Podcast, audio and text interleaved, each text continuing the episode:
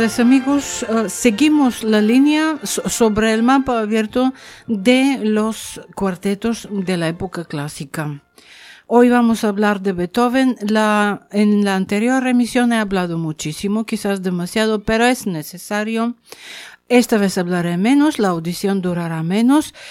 Eh, se la, vi, la música impone este, este ritmo y estas proporciones. Hoy vamos a escuchar un cuarteto de Beethoven, pero antes uh, de, de escuchar, quiero marcar varios puntos, quiero dirigir vuestra atención, no solo sobre mm, la obra que vamos a escuchar, sino sobre el proceso en la vida en sí de este género musical.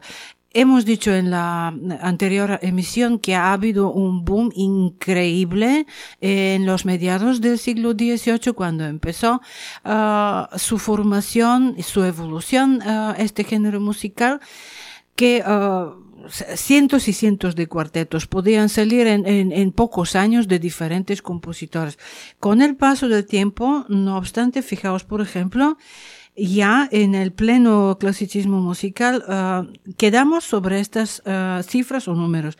Haydn, según la estadística, hasta este momento tiene más o menos 83 cuartetos. Mozart, sucesor de Haydn, 23. Beethoven, 16. Uh, en el romanticismo empiezan a disminuir, cada vez son menos y menos y menos, no solo los cuartetos, también las sonatas, también las sinfonías. Esto se debe al hecho de que la música se está saturando emocionalmente y psicológicamente y empieza a representar uh, procesos uh, psíquicos que son muy difíciles, uh, difíciles de plasmar. Esto exige una gran tensión y la música efectivamente eh, empieza a hacerse muy contrastante. Esta tensión que poco a poco empieza desde el romanticismo tardío, ya en uh, siglo XX, en los inicios del siglo XX, ya se convierte en una neurosis insoportable, en una presión interna que estalla y al final destruye el sistema tonal, y nos vamos hacia la uh, dodecafonia. Pero vamos, vamos a volver ahora una vez más hacia los finales del siglo XVIII. El hilo rojo, eh, la sustancia que aseguró la evolución del cuarteto eh, en siglo XVIII cara al siglo XIX era la creciente subjetividad lo cual permite muchos grados de complejidad. Se está complicando cada vez psicológicamente, intelectualmente, uh, compositivamente, uh, en, en, términos técnicos, toda la materia uh, musical. Empieza ya, el, eh, eh, por ejemplo, todos los géneros públicos como, como ópera, como la sinfonía, la misa, el, el oratorio, no permiten este, este grado de profundización psicológica que mm, milagrosamente, inexplicablemente permite permite el, el, el, cuarteto. El cuarteto es una especie de psicólogo entre todos los géneros. Todo lo que no podéis decir en, en una sinfonía o en un trío o en un duet, eh, do, donde sea, en el mar de la música, podéis decirlo en un cuarteto. Es el cuarteto si lo imaginamos como una persona, es la persona más idónea para que contéis toda vuestra vida y para que podáis llorar y pensar delante de él. Entonces, este es el único género entre todos los géneros musicales que sí permite esta profundización psicológica. Mm, los últimos cuartetos de Beethoven eh, tienen un nivel ya de complejidad externa e interna que sobrepasa todos los límites del pensamiento clásico, del pensamiento ordinario. Eh, es una viva representación de, la metamorfosis de, un género originalmente nacido de, de la masa de los amateurs, de la vida musical doméstica, llegando a ser un género solo para profesionales y para un público muy selecto, muy culto, muy educado. Escuchar un uh, cuarteto, por ejemplo, un cuarteto uh, tardío de Beethoven, y, significa, es muy enriquecedor, pero esto significa ah, que tenemos que eh, ejercer un trabajo intelectual muy intenso. Yo no me atrevo uh, todavía a representar, presentar algunos de los últimos uh, cuartetos de Beethoven que tenían un impacto inmenso sobre el público todavía siguen teniendo este impacto, este efecto mágico e hipnótico sobre el público, pero antes de acercarme hacia una obra, hacia alguno de los uh, cuatro últimos cuartetos, me gustaría presentaros, digamos, un término medio. Una vez más, esto sería eh, el número nueve, que sería a su vez número tres del opus 59.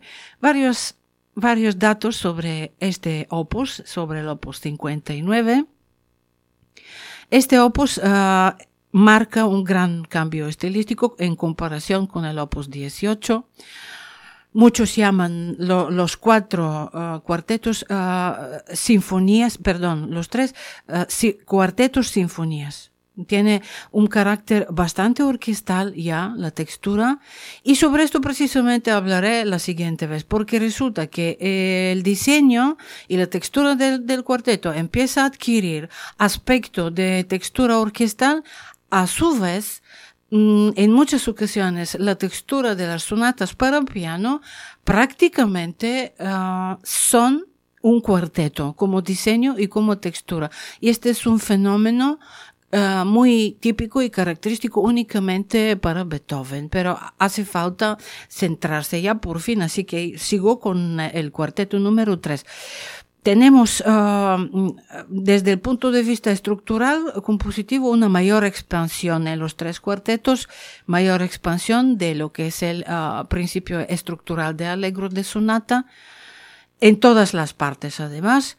También um, tenemos una profundización emocional, psicológica, que se concentra sobre todo en la parte lenta, el adagio, y se convierte de esta manera, eh, eh, manera el adagio en el centro emocional de uh, todo, uh, todo el ciclo, el foco de saturación emocional. En el cuarteto número 9, mm, a pesar de que también lo, los llaman los cuartetos rusos, no vais a encontrar temas rusos. Estos temas encontraréis en el 7 y, en el 8, en los anteriores, pero sí hay una, un maravilloso tema en la parte del andante, donde sí notamos, percibimos este, este color uh, eslavo.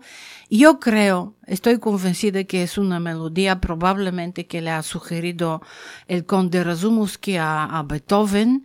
Él era ucraniano de padre y de madre a pesar de que era embajador ruso. Por cierto, Razumovsky, bueno, Razumovsky este era un, uno de los mayores y más uh, generosos mecenas que han existido alguna parte en el mundo.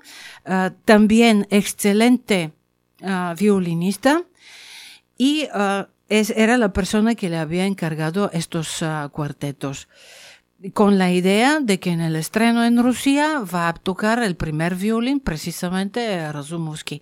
Y no os creáis que ha habido una eh, aceptación inmediata. A nosotros hoy día esta música nos suena divinamente, pero entonces, por ejemplo, me, me acuerdo que uno de los mejores violonchelos en aquel momento, en, los, en el estreno del cuarteto en, en, Rusia, tiró la partitura al suelo y ha dicho que no va a tocar más.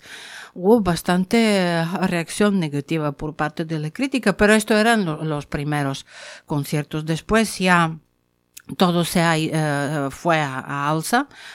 Y uh, bueno, ¿qué más? El final, por ejemplo, del cuarteto número 9 es ya el primer anuncio, el primer brote de la era polifónica eh, en, en, en Beethoven. Me refiero en este género, precisamente.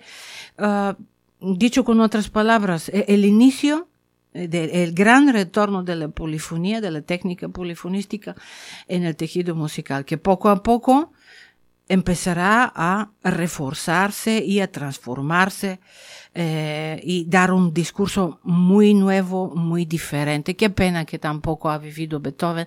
Es uno de los compositores que en una sola vida, no tan larga, él hace una evolución artística y uh, personal que vale para tres o cuatro vidas por delante. Muy pocos, muy pocas personas pueden hacer esto, sobre todo uh, cuando se trata de uh, una uh, forma artística. Me refiero que espiritualmente muchos dicen que han avanzado o que han llegado a, a ideas, pero poder plasmar todo eh, eh, de, de, una manera tan genial pueden solo los, los más grandes genios como, como Miguel Ángel, como Leonardo da Vinci, como Beethoven, hacer una evolución eh, increíble que vale, eh, que una vida valga para tres o cuatro o más vidas en pocos años. Uh, atención a la introducción de, de este cuarteto.